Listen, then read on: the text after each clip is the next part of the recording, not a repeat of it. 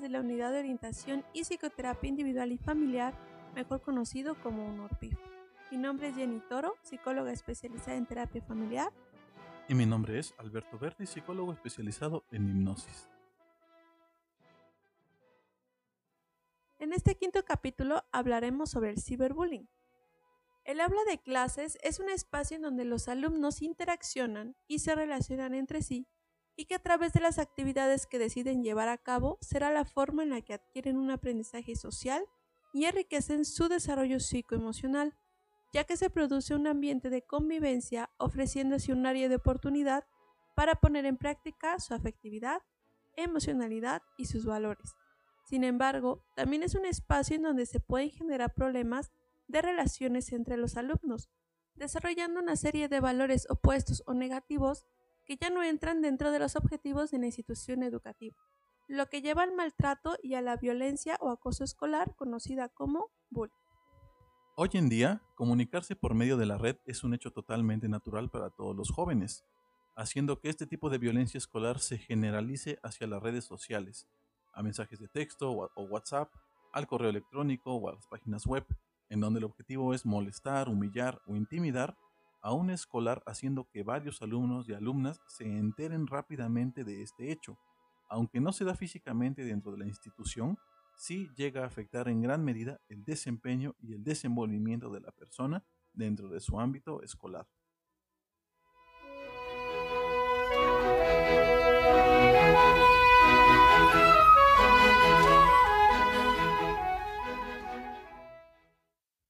¿Qué es el ciberbullying? Como ya sabemos, el desarrollo de nuevas tecnologías, en especial las que tienen que ver con la red, ha crecido de manera potencial, haciendo este uno de los principales espacios para crear vínculos entre personas que pueden estar tanto cercanas como lejanas. Inclusive, se pueden mantener relaciones de convivencia con personas que no se conocen físicamente. Y aunque uno de los objetivos principales sería mantener en contacto a las personas y facilitar ciertas tareas, la verdad es que no todo es tan positivo, ya que se ha vuelto un medio en el que se puede dar fácilmente la violencia cibernética. El ciberbullying se define como una conducta agresiva e intencional que se repite de forma frecuente en el tiempo. Se lleva a cabo por un grupo o individuo mediante el uso de medios electrónicos y se dirige a una víctima dentro del ambiente escolar que no puede defenderse fácilmente por sí misma.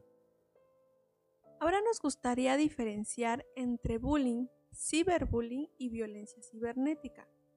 El bullying, también conocido como acoso escolar, se desarrolla físicamente dentro de una institución educativa. Se da entre uno o varios alumnos y es repetitivo a través del tiempo. Las conductas que se ejercen tienen que ver con maltrato físico, emocional, psicológico, vandalismo, abuso sexual, entre otros. En cuanto a la violencia cibernética, es el uso de la tecnología para amenazar, acosar, avergonzar o intimidar a alguien usando su imagen, su nombre, subiendo videos o fotografías a redes sociales, páginas web o a través de correo electrónico. Ahora, el ciberbullying es el acoso escolar haciendo uso de la tecnología. No existe un contacto directo entre agresor y víctima.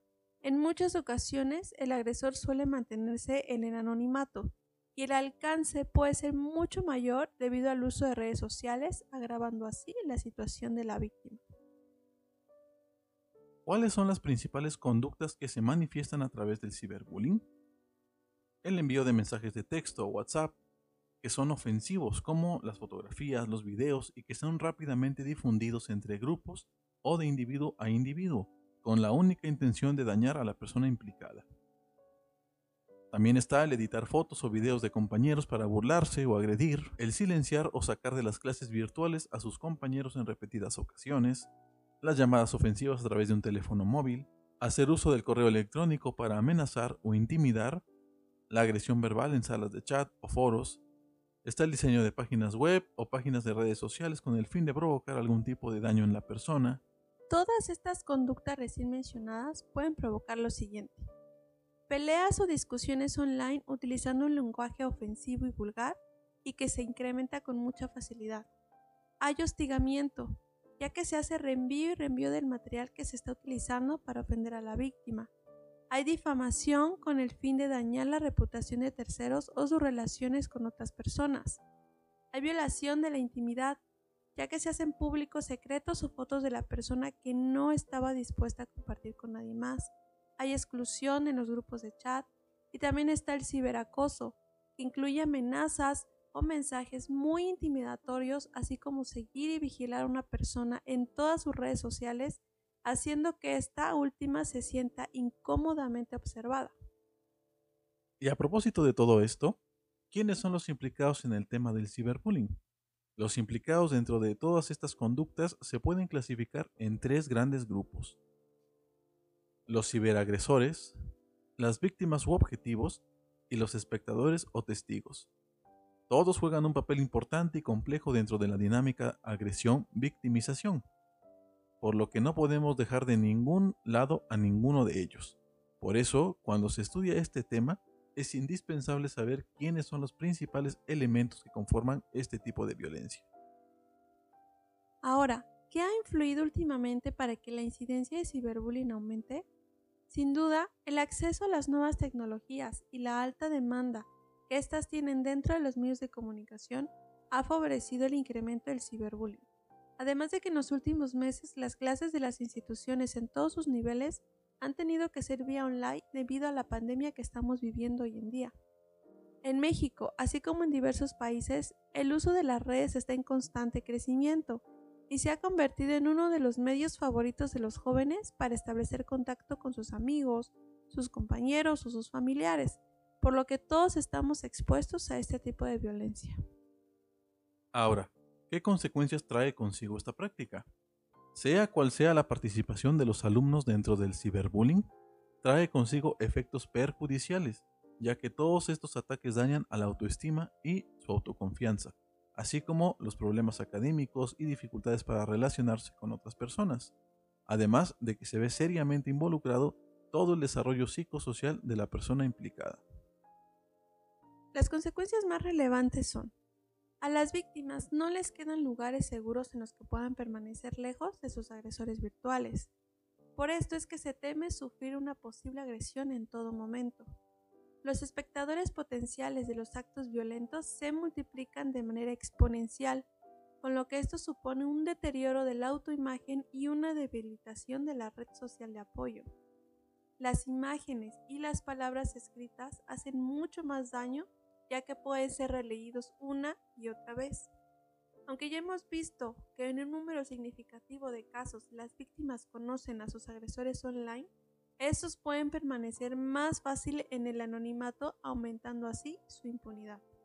El ciberbullying es aún más difícil de detectar por parte de los adultos, por lo que las posibles soluciones pueden verse retrasadas en el tiempo.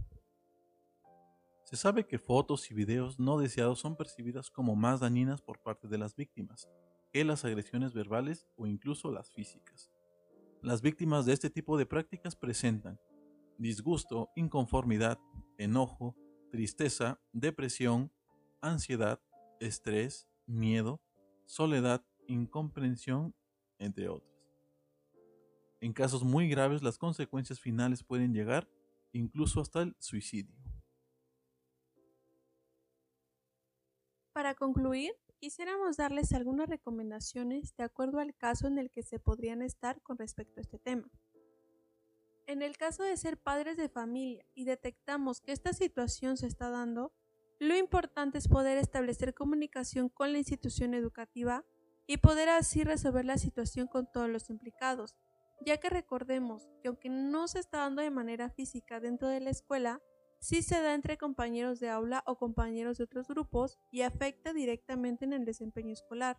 También habrá que ofrecerle a nuestro hijo la ayuda profesional psicológica para saber qué tanto daño psicológico y emocional ha causado en él o en ella y poder así tratarlo y prevenir consecuencias peores. En el caso de ser víctimas, recuerda que no tienes la culpa de lo que está sucediendo. Busca con quién hablar, acércate a un adulto, ya sea tus padres, tus tutores o alguien a quien le tengas plena confianza y que te acompañe en este proceso. Recuerda buscar también la ayuda psicológica profesional en donde te podrán orientar debidamente sobre qué hacer y cómo actuar. Si eres agresor, busca la ayuda psicológica profesional que te ayude a comprender por qué lo estás haciendo. Recuerda que todos tenemos situaciones complicadas en la vida, pero que siempre podemos evitar dañar a terceros y canalizar toda nuestra tristeza o enojo a aspectos mucho más positivos. En el caso de ser espectador, no difundas el material que cae en tus manos, sea aquel o aquella que corta con la cadena y no permite que esta situación se salga de control. Invita a tus compañeros a hacer lo mismo y no te quedes callado, habla con algún maestro, tutor o autoridad que te apoye a frenar esta práctica que tanto daño le hace a tus compañeros.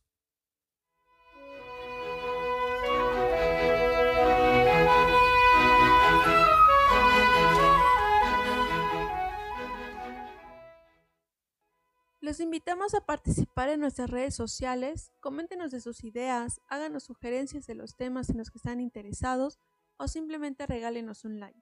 En Facebook nos encuentran como Unidad de Orientación y Psicoterapia Individual y Familiar, en Instagram como unorpifwax o visiten nuestro blog en nuestro sitio web unorpif.insique.com. Esto ha sido todo por esta quinta emisión. Esperamos que les haya gustado. Jenny Toro y Alberto Verdi les decimos adiós y muchas gracias por escucharnos.